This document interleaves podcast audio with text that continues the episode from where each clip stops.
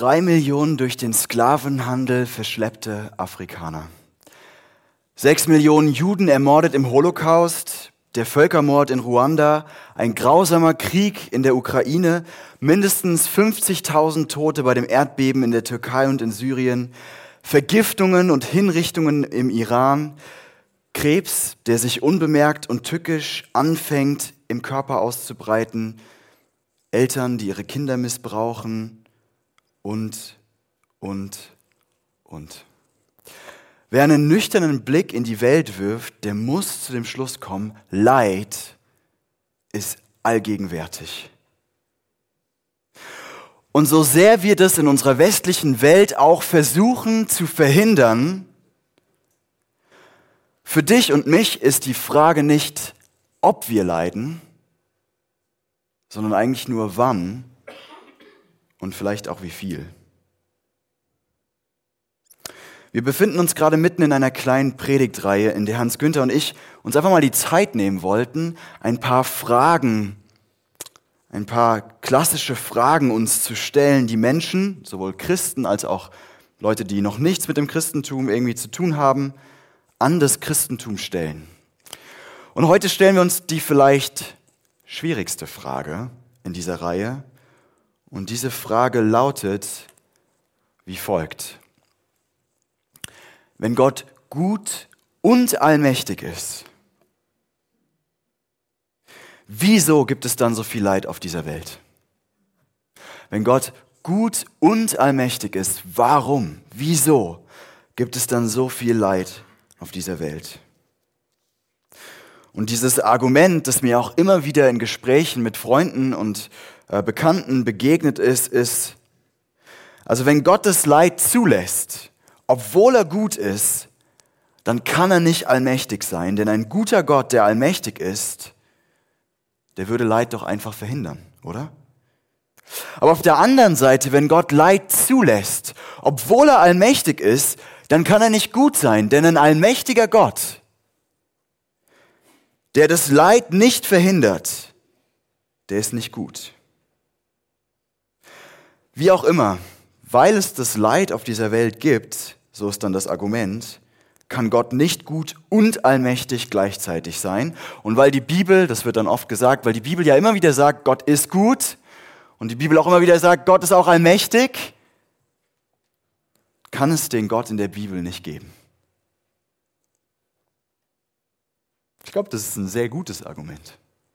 Und wir müssen uns dieser Frage stellen. Wir müssen gemeinsam ringen. Ich glaube, wir müssen sehr, sehr sensibel auch sein. Und das eine, das ist zum einen, weil die Frage nach dem Leid ein seelsorgerliches Thema ist. Also, ist mal, wenn du wirklich am Leiden bist, wenn du wirklich schreist, warum Gott, warum? Ich verstehe es nicht dann hilft dir das nicht, wenn ich hier heute Morgen dir eine philosophische Abhandlung gebe. Dann brauchst du vielmehr jemanden, der mit dir durch das Leid geht, der dich versteht, der mitleidet. Und das will ich einfach zu Beginn dieser Predigt sagen. Lasst uns eine Gemeinde sein, die miteinander leidet.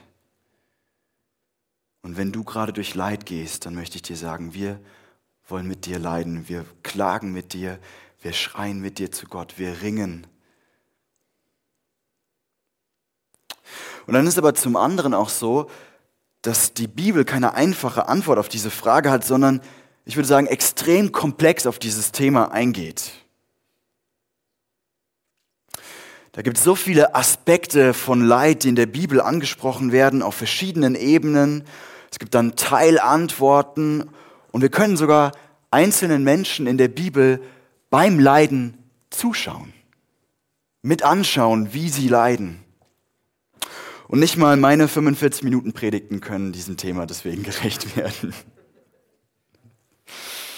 Aber ich möchte heute Folgendes machen. Zuerst möchte ich mit euch drei Beobachtungen teilen darüber, wie Leid in der Bibel gesehen wird und wie uns das vielleicht helfen kann, auch Leid zu verstehen. Das wird so ein bisschen mehr ein philosophischer Teil. Und dann möchte ich aber aufhören mit dem Philosophieren, das dir wahrscheinlich nicht wirklich helfen wird, wenn du am Leiden bist. Und dann will ich mit euch zwei Ressourcen anschauen, die wir im Christentum haben, um wirklich durch Leid durchzugehen.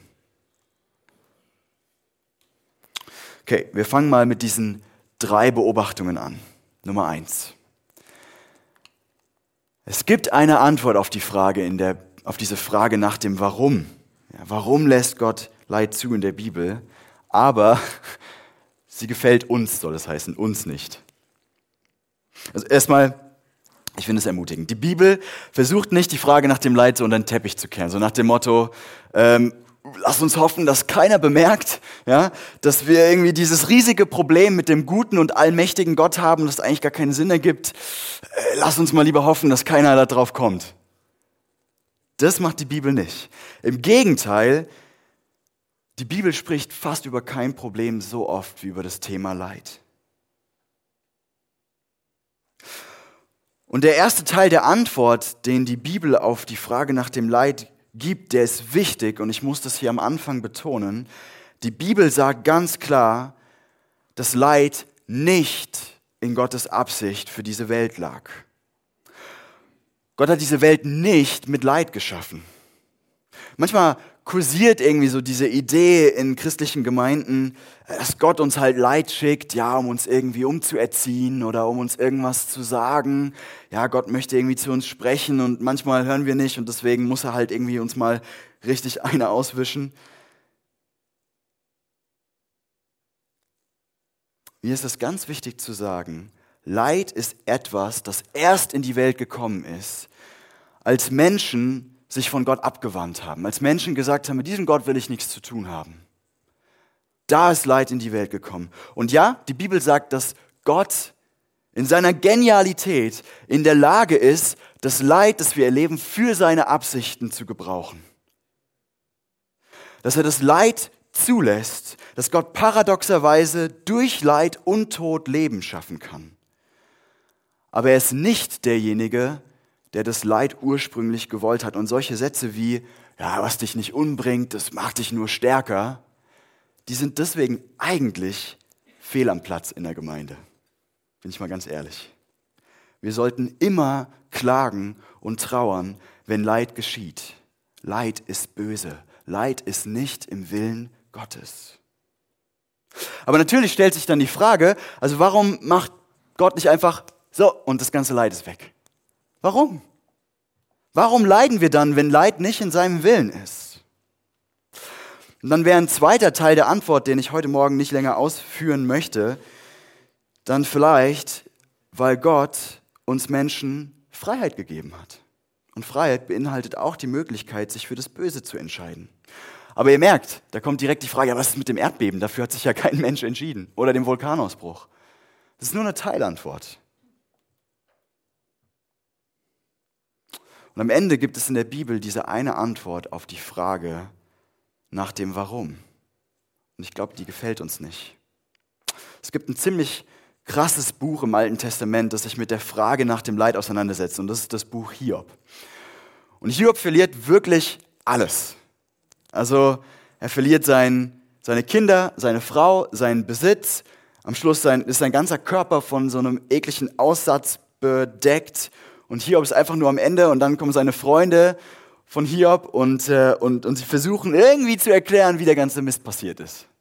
Ah, Hiob, du hast bestimmt irgendwas falsch gemacht. Das lag bestimmt an dir. Du hast eine falsche Entscheidung getroffen, du bist mal falsch links abgebogen und bam, alles verloren. Und dann aber bricht am Schluss Gott in dieses Gespräch ein.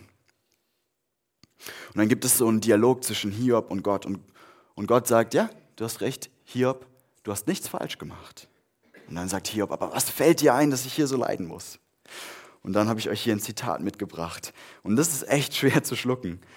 Da heißt, da heißt es dann, Gott sagt zu Hiob, tritt vor mich hin wie ein Mann. Ich will dir Fragen stellen und du sollst mich belehren, Hiob. Wo warst du denn, als ich die Grundfesten der Erde legte? Sag es mir, sofern du Bescheid weißt. Weißt du, wer ihre Maße festlegte oder wer das Maßband über ihr ausspannte? Worauf sind ihre Stützpfeiler eingesenkt? Und wer hat ihren Eckstein gelegt, als die Morgensterne miteinander sangen und alle Engel vor Freude jubelten? So mit anderen Worten, Gott sagt zu Hiob, du, falls es dir nicht aufgefallen ist, ich bin Gott und du nicht. Es gibt Gründe, warum ich Leid zulasse. Es gibt Gründe, warum ich es nicht mit einem Fingerschnips auslösche, aber ich bin Gott und du nicht. Und es ist nicht dein Platz zu wissen, warum du leidest. Und das ist, ich meine, ich finde das wirklich hart zu schlucken. Und vielleicht sagst du jetzt, ja, eigentlich ist das ja gar keine Antwort. Ja? Das ist ja eigentlich, da ist ja wieder, wir wissen es nicht, die Antwort, oder? Und da möchte ich dir höflichst widersprechen. Ich glaube, es macht einen riesen Unterschied, ob man sich dieser Frage gar nicht erst stellt, also ob man die so unter den Tisch fallen lässt, so nach dem Motto, ja, wir reden am besten nicht drüber, oder ob man dieser Frage Raum gibt, ob man sich ihr stellt und schließlich zu der Antwort kommt, es bleibt irgendwie ein Mysterium. Es bleibt für uns ein Mysterium, warum ein guter, allmächtiger Gott unsägliches, schreckliches Leid zulässt.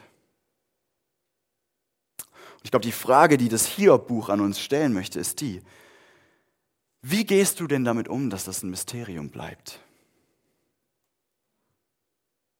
Wie gehst du damit um? Wirst du dich von Gott abwenden?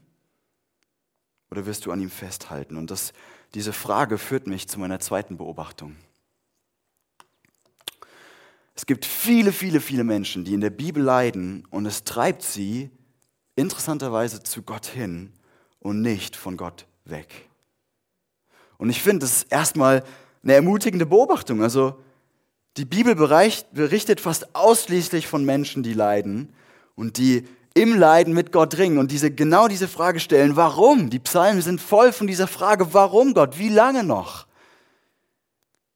Aber diese Menschen halten auch an Gott fest. Für sie ist das Leiden ein Mysterium, aber diese Menschen haben trotz ihres Leidens irgendwie an ihrer Beziehung zu Gott festgehalten. Und es war also nicht so, wie wir das vielleicht manchmal denken, dass irgendwann vor 200 Jahren mal jemandem aufgefallen ist, warte mal, das ergibt ja eigentlich gar keinen Sinn mit einem guten, allmächtigen Gott. Ah, da haben wir die ganze Zeit was Falsches geglaubt anscheinend. Da müssen wir aufhören. Nee, schon in der Bibel leiden Menschen und ringen mit Gott um das Warum. Aber irgendwie scheint das Leiden sie nicht automatisch von Gott wegzutreiben. Und das sehen wir auch in unserem Text im ersten Petrusbrief. Und ich finde es krass. Er sagt, freut euch deshalb von Herzen. Vor euch liegt eine große Freude, auch wenn ihr für eine Weile viel erdulden müsst. Dies dient nur dazu, euren Glauben zu prüfen damit sich zeigt, ob er wirklich stark und rein ist. Er wird erprobt, so wie Gold im Feuer geprüft und geläutert wird. Und euer Glaube ist Gott sehr viel kostbarer als bloßes Gold. Und wir müssen uns überlegen, Petrus schreibt es an eine Gemeinde, die ärgste Verfolgung erlebt. Also es ist nicht so, dass er das an die wohlständigen Deutschen irgendwie im 21. Jahrhundert geschrieben hätte. Aber was er hier im Prinzip schreibt, ist, Leiden kann deinen Glauben besser, tiefer, stärker machen. Und dazu müssen wir sehen, dass Menschen früher eigentlich viel mehr Leid erlebt haben als wir heute. Ich habe mal ein paar Zahlen rausgesucht. Im Mittelalter starb etwa jedes fünfte Neugeborene vor seinem ersten Lebensjahr und nur die Hälfte aller Kinder wurden älter als zehn Jahre. Mit anderen Worten, Eltern, so viele Eltern mussten mit ansehen, wie die Hälfte ihrer Kinder starb. Und trotzdem war das damals kein automatischer Grund, nicht mal an einen guten Gott zu glauben. Und jetzt lasst uns demütig sein und nicht sagen, ja, die Leute waren halt alle damals dumm. Nee. Wir leben in der leidfreisten Zeit der Menschheitsgeschichte. Wir haben extrem gute Krankenhäuser, wir leben länger als je zuvor. Und selbst wenn wir leiden, tun wir das oft in viel größerem Komfort als frühere Generationen. Ich habe mal ein Zitat von einem Arzt mitgebracht, der lange Zeit in Indien unter den Ärmsten der Armen gearbeitet hat und der dann zurück in die USA kam und der hat das geschrieben. In den USA traf ich auf eine Gesellschaft, die Leiden um jeden Preis vermeiden will. Und ich glaube, das ist in Deutschland nicht anders. Die Patienten dort hatten mehr Annehmlichkeiten als alle, die ich bisher behandelt hatte, aber sie standen dem Leiden viel hilfloser und traumatisierter entgegen oder gegenüber. Obwohl wir Menschen im Westen weniger leiden als jene Generation vor uns, treibt uns Leid oft automatisch von Gott weg. Und woran liegt es, habe ich mich gefragt. Und es gibt viele Kulturbeobachter, die sagen, dass unsere Kultur leidensunfähiger ist als je zuvor. Und sie sagen, das ist aus folgendem Grund. Was ist für unsere Kultur der Sinn des Lebens? Worum geht es am Schluss in unserer Kultur? Also wahrscheinlich würde man, wenn man einfache Leute auf der Straße fragen würde, ganz verschiedene Antworten bekommen. Aber eines werden sie wahrscheinlich alle irgendwie gemeinsam haben, und zwar folgendes.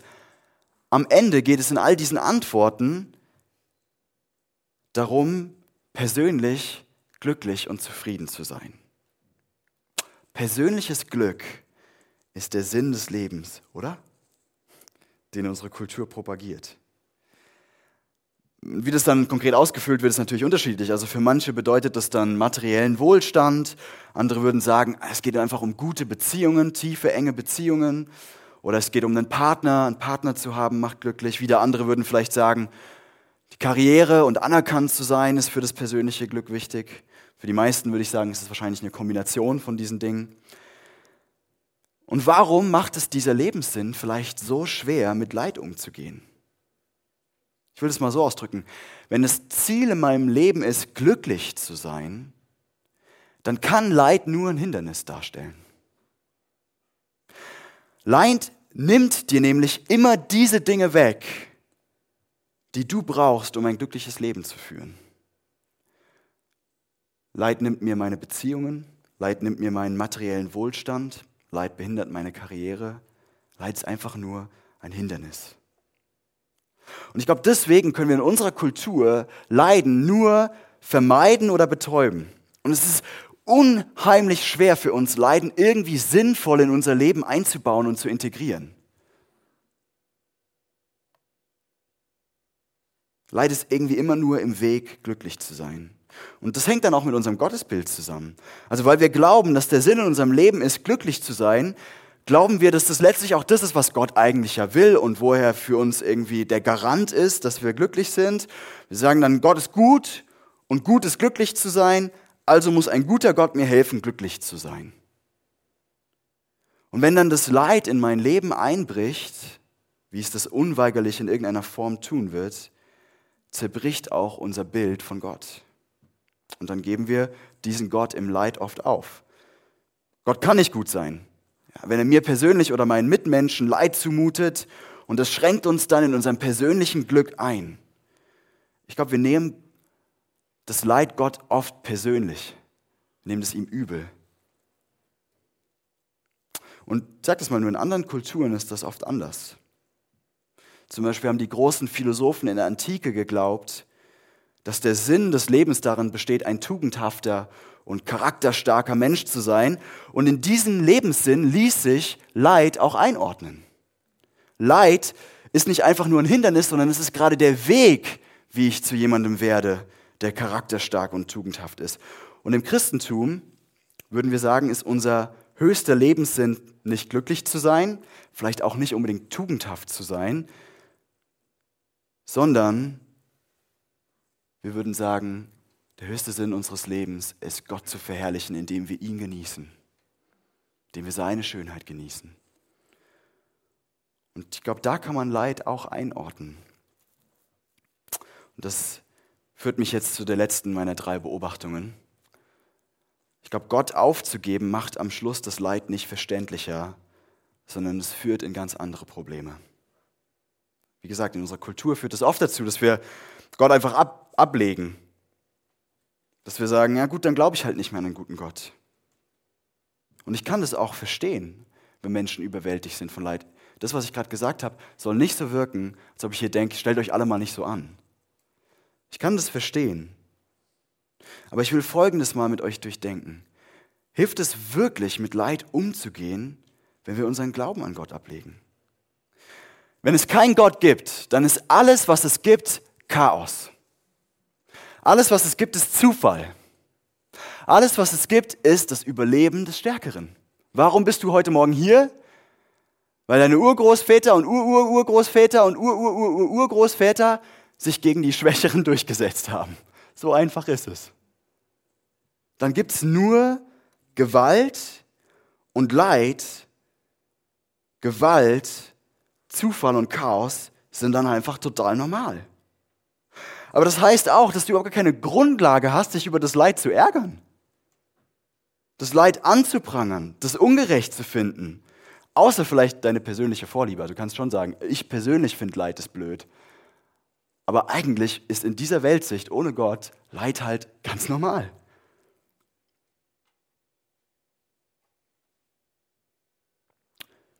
Ich glaube, das heißt dann, wenn du deinen Glauben an Gott aufgibst, bekommst du vielleicht eine Antwort darauf, warum es Leid gibt. Ne? Also eben, weil es halt einfach ganz normal ist, so ist die Welt entstanden, es muss Leid geben, das Recht des Stärkeren, Evolution, das alles funktioniert so, das Universum ist kalt und leer und du bist dem Universum egal, also musst du halt auch mal leiden.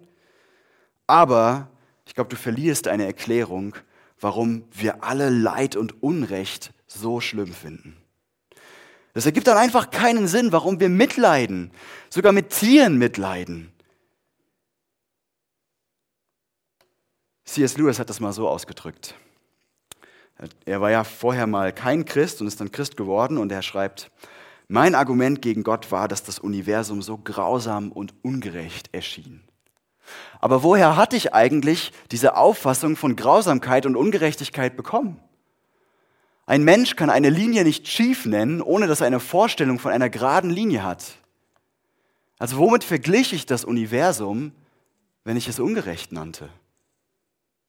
Mit anderen Worten, wir haben alle diese tiefe Intuition, dass unsere Welt ernsthaft kaputt ist, dass es wirklich ungerecht ist, wenn Leid geschieht. Es nicht nur eine persönliche Meinung ist, dass das ungerecht ist, sondern es da eine echte Ungerechtigkeit gibt. Aber diese Intuition gibt nur Sinn, wenn es einen Gott gibt. Okay, und jetzt hören wir mal mit dem Philosophieren auf. Wenn du wirklich am Leiden bist, wirklich Schreckliches ertragen musst, dann hilft dir das nämlich nicht wirklich. Was du dann brauchst, sind Wege, wie du durch das Leid gehen kannst. Du brauchst Ressourcen, die dir helfen, durch das Leid zu gehen. Und ich will der, in dem Rest der Predigt mit euch anschauen, wie das Evangelium von Jesu Tod und Auferstehung mit Abstand die beste Ressource ist, die wir haben, um wirklich gut durch Leid zu gehen. Ich fand das so schön, gestern beim Kirchentag, vorgestern beim Kirchentag hat der, der Generalsuperintendent, einer der großen Leiter unserer Kirche weltweit, gesagt, das Evangelium muss in den, ins Zentrum. Und das gilt auch für das Thema Leid. Das Evangelium muss ins Zentrum. Und um gut durch Leid zu gehen, sagt Petrus in dem Text von heute, müssen wir zwei Dinge tun. Du musst auf etwas zurückschauen und du musst auf etwas vor dir schauen. Diese beiden Dinge. Du musst auf etwas zurückschauen. Du musst etwas, was geschehen ist, darüber musst du nachdenken. Und du musst auf etwas vor dir schauen, etwas, was geschehen wird, darüber musst du nachdenken. Okay, wir fangen an. Nummer eins, du musst auf etwas zurückschauen. In Vers 3 in unserem Text sagt Petrus, Gelobt sei der Gott und Vater unseres Herrn Jesus Christus, denn er hat uns in seiner großen Barmherzigkeit das Vorrecht geschenkt, wiedergeboren zu werden. Und das ist dann die Grundlage von dem, was er hier in Vers 7 schreibt. Er schreibt, das Leiden dient nur dazu, euren Glauben zu prüfen, damit sich zeigt, ob er wirklich stark und rein ist. Er wird erprobt, so wie Gold in Feuer geprüft und geläutert wird. Also, worum geht es hier? Petrus vergleicht das Leiden mit einem Feuerofen. Mit einem Feuerofen. Durch Leiden zu gehen, ist wie durch einen Feuerofen zu gehen. Und ich finde, das ist ein total spannendes und kraftvolles Bild. Und das wird in der Bibel immer und immer wieder benutzt. Es gibt zum Beispiel einen tatsächlichen Ofen im Alten Testament. Und da ist der Ofen nicht nur einfach ein Bild für Leiden, sondern da werden Menschen tatsächlich in einen Feuerofen geworfen. Und wahrscheinlich hat Petrus diese Geschichte vor Augen, wenn er hier dieses Bild benutzt. Diese Geschichte, wie das vielleicht manche von euch wissen, ist im Buch Daniel. Und da geht es um diesen unglaublich mächtigen König Nebukadnezar. Und er baut ein goldenes Standbild und er sagt, ihr alle betet mein goldenes Standbild an. Und dann gibt es da diese drei Leutchen, die sagen, nee, das machen wir nicht. Da sind wir nicht dabei. Tut uns leid, aber das können wir nicht mitmachen. Wir beten nur den einen wahren Gott an. Und Nebukadnezar in seiner Wut lässt einen Feuerofen aufheizen, der dann so heiß ist, dass sogar die Leute, die an dem Feuerofen an der Seite stehen und ihn aufheizen, mit verbrennen. Und, und, und dann nimmt er diese drei Männer und er wirft sie in den Feuerofen als Strafe dafür, dass sie seinem Gesetz nicht gehorcht haben. Und er guckt zu, wie diese drei Männer in dem, in dem Ofen sind, sitzt auf seinem Thron und dann lesen wir auf einmal, springt er auf und sagt, hä, ich dachte, wir haben nur drei Leute in den Ofen geworfen. Da sind vier Leute in dem Ofen. Wer ist das? Und natürlich hat die Christenheit immer schon gesagt, das war Jesus, der in diesem Ofen mit den drei war. Und diese drei sind nicht verbrannt in diesem Ofen. Und da gibt es tatsächlich dieses Versprechen im Jesaja-Buch. Jesaja 43, Vers 2, da heißt es: Wenn du durch Wasser gehst, werde ich bei dir sein.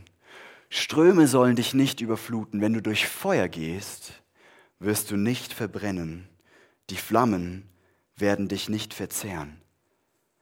Wow, was für ein Versprechen. Ist das nicht inspirierend? Ist nicht diese Geschichte von den drei und dann vier im Feuerofen, ist das nicht irgendwie inspirierend? Aber schau, was ist das Versprechen? Was ist genau das Versprechen? Das Versprechen ist nicht, dass diejenigen, die Gott nachfolgen, nie Leid erleben werden. Das ist nicht das Versprechen. Manche Christen glauben das. Wenn ich nur viel genug bete, wenn ich nur heilig genug lebe, dann wird Gott irgendwie mir das Leid ersparen. Das ist nicht das Versprechen. Das ist nicht das Versprechen. Es ist nicht mal, falls ihr leiden werdet, sondern wenn. Wenn. Mit anderen Worten, die Frage ist nicht ob, sondern nur wann wir durch Leid gehen müssen.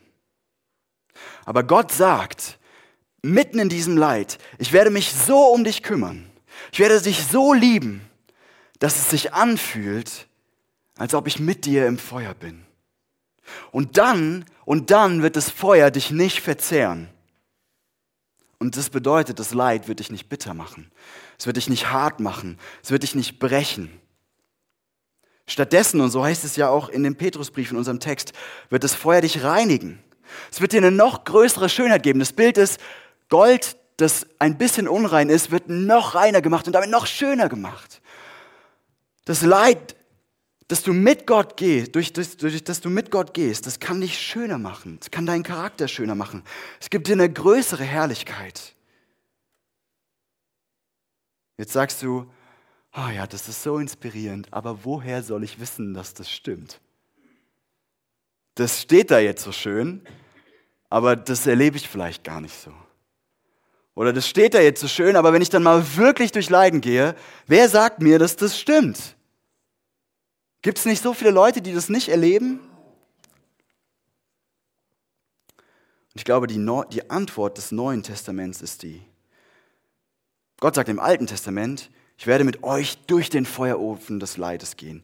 Aber erst da, wo wir Jesus sehen, Erst da, wo wir ihn am Kreuz hängen sehen, erst da wird deutlich, wie weit Gott bereit war, wirklich durch Leiden zu gehen. Wie weit Gott bereit war, wirklich durch den Feuerofen mit uns zu gehen.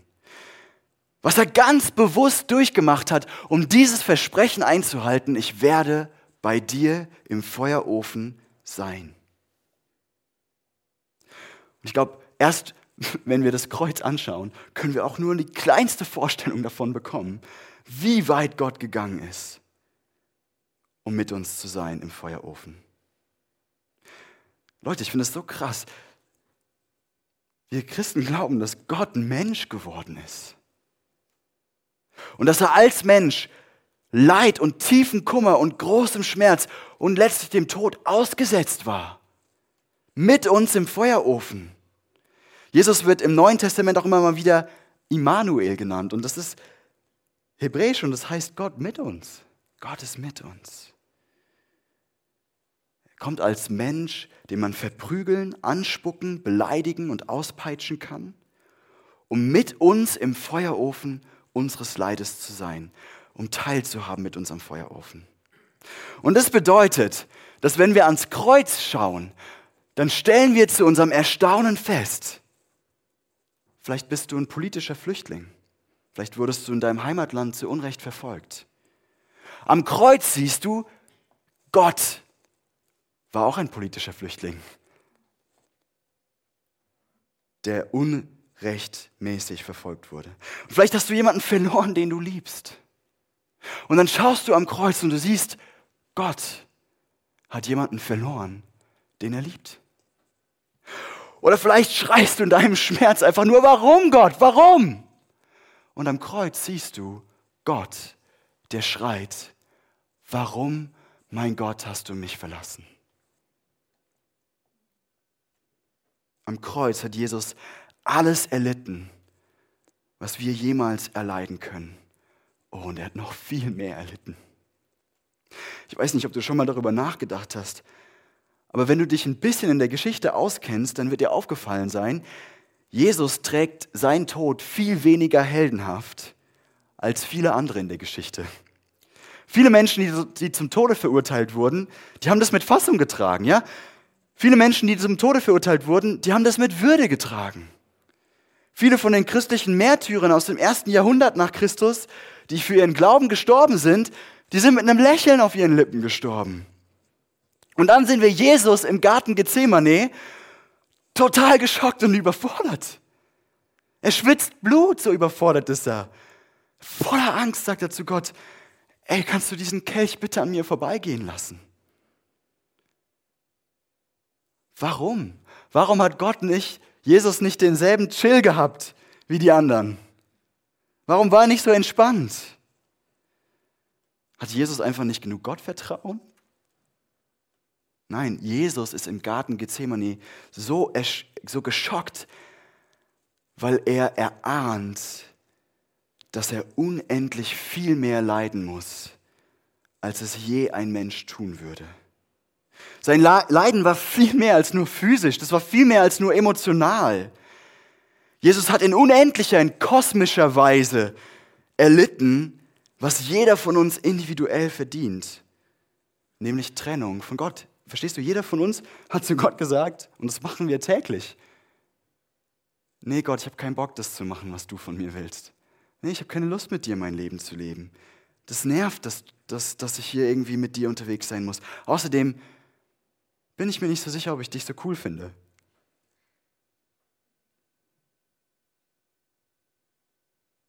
Und ich meine, was ist die natürliche Konsequenz, wenn wir zu jemandem sagen, ey, ich will nichts mit dir zu tun haben und ich will nicht, dass du mein Leben in irgendeiner Weise beeinflusst. Ne? Die natürliche Konsequenz ist, dass du von dieser Person getrennt bist. Dass da keine Beziehung mehr möglich ist. Und das ist die Trennung von Gott, die jeder von uns eigentlich verdient hätte. Und die erleidet Jesus am Kreuz. Und ich will mit euch mal kurz folgendes Gedankenexperiment machen. Was ist schlimmer? Physisches Leiden oder seelisches Leiden. Ich, also beides ist auf jeden Fall ziemlich, ziemlich schlimm. Aber ich würde jetzt mal so sagen, dass das emotionale Leiden zu den schlimmsten Dingen gehört, die wir erleben können.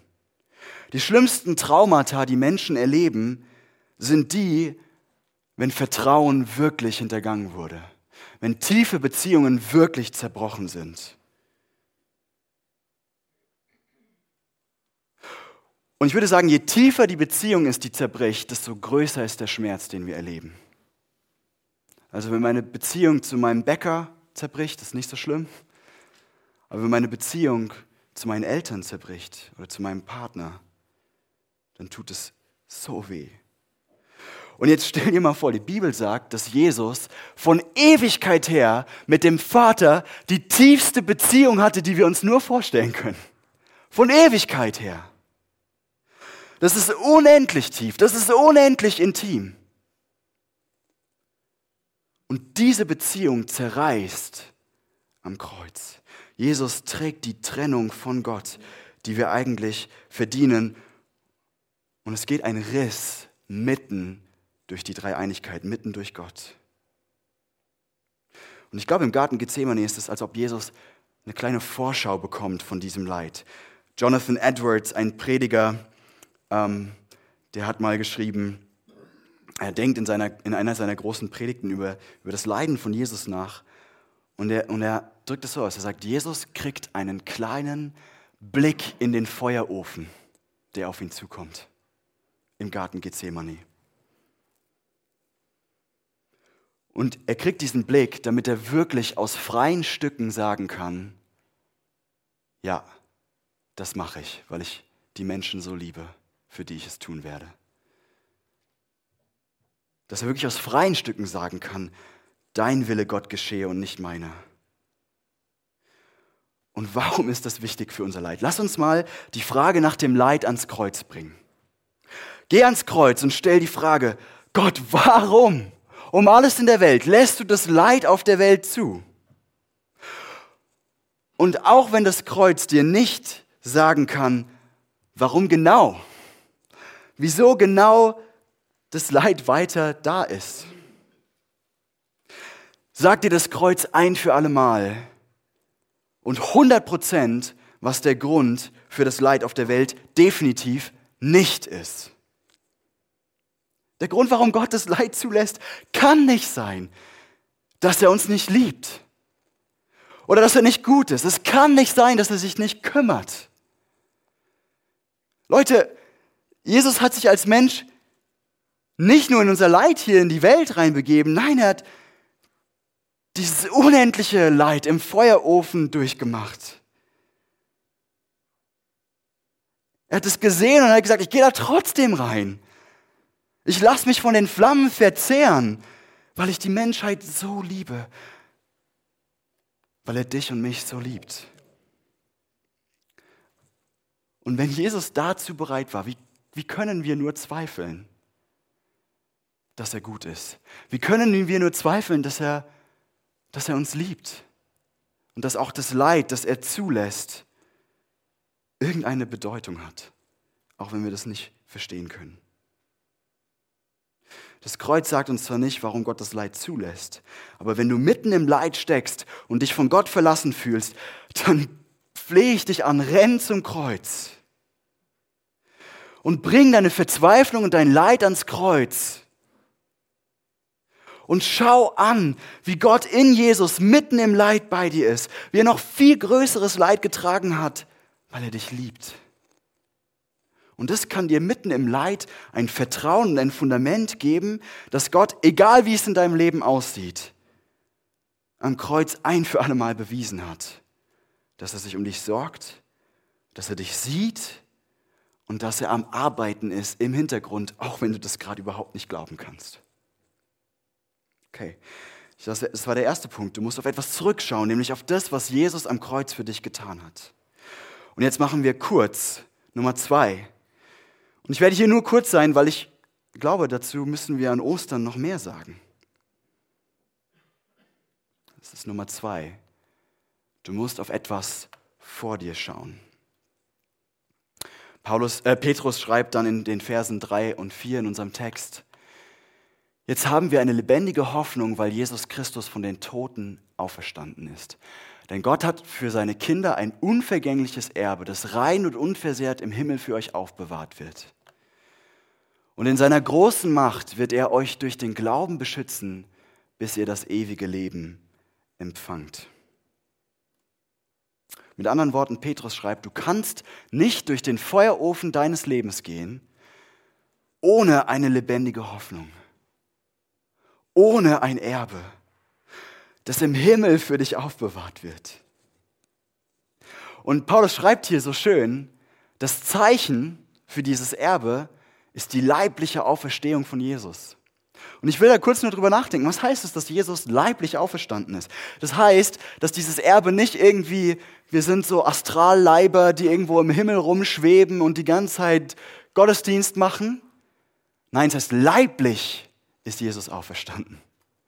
Und das heißt, unsere lebendige Hoffnung, unser Erbe im Himmel ist, dass wir einmal in dieser Welt eine Wiederherstellung und Erneuerung haben werden, sehen werden, die uns völlig überwältigen wird. Dein Körper, deine Beziehungen, der Baum, den du da draußen siehst, all das wird verherrlicht werden, wird erneuert werden, wird wiederhergestellt werden. Und ich finde es so schön. Es ist nicht einfach Ersatz, es ist Wiederherstellung und die Auferstehung von Jesus wie ein Verlobungsring, den du anschauen kannst und sagen kannst, ich habe dieses Versprechen bekommen. Ich werde mal geheiratet werden. Und so ist es für uns Christen auch. Wir können die Auferstehung von Jesus anschauen, die übrigens kein Hirngespinst ist und nicht, dass man einfach so entgegen aller Fakten glauben muss, sondern wir glauben an eine historische Auferstehung, die wirklich in der Geschichte passiert ist. Und die ist wie dieser Verlobungsring, den du anschauen kannst und sagen kannst, hier, Gott hat versprochen. Tatsächlich sagt die Bibel das so, er wird uns einmal heiraten. Es wird einmal ein unheimliches, unglaubliches Hochzeitsfest im Himmel geben, wo alles wiederhergestellt wird. Und wenn du Zweifel an der Auferstehung hast, dann möchte ich dich echt einladen, dass du nachforschst. Kann ich das wirklich glauben, dass Jesus historisch von den Toten auferstanden ist? Ich glaube, es gibt wirklich gute Gründe dafür. Und jetzt will ich diese Predigt mit einem Zitat von Dostoevsky abschließen. Der russische Schriftsteller Dostoevsky, der hat äh, in seinem Meisterwerk Die Brüder Karamasow über die Auferstehung von Jesus Folgendes geschrieben. Ich liebe dieses Zitat. Ich bin wie ein kleines Kind davon überzeugt, dass die Leiden heilen und vernarben werden dass die ganze beleidigende Komik der menschlichen Widersprüche wie ein klägliches Trugbild, wie die hässliche, hässliche Erfindung eines schwächlichen, nur atomgroßen euklidischen Menschenverstandes verschwinden wird. Dass sich endlich beim großen Weltfinale im Augenblick der ewigen Harmonie etwas sehr Kostbares ereignen und offenbaren wird. Etwas, was ausreicht für alle Herzen. Ausreicht zur Stillung allen Unwillens, zur Sühne aller menschlichen Übeltaten und allen von Menschen vergossenen Blutes. Etwas, das ausreicht, um alles, was mit den Menschen geschehen ist, nicht nur zu entschuldigen, sondern sogar zu rechtfertigen wenn wir die Auferstehung von Jesus anschauen, dann hören wir vielleicht kein, dann wissen wir vielleicht immer noch nicht das Wieso. Wieso lässt Gott das Leiden zu? Aber bei der Auferstehung wissen wir, es liegt nicht daran, dass Gott nicht mächtig wäre. Wenn er den Tod besiegen konnte, den Endgegner schlechthin, dann haben wir diese Hoffnung, dass es etwas geben wird, das ausreicht, um alles, was mit den Menschen geschehen ist, nicht nur zu entschuldigen, sondern sogar zu rechtfertigen. Und das ist eine lebendige Hoffnung, die uns durch den Feuerofen trägt. Wenn du durch Leid gehst, dann musst du auf etwas zurückschauen, nämlich auf das, was Jesus am Kreuz für dich getan hat. Und du musst auf etwas nach vorne schauen, nämlich das, was in Jesus für dich in der Zukunft bereitgehalten ist.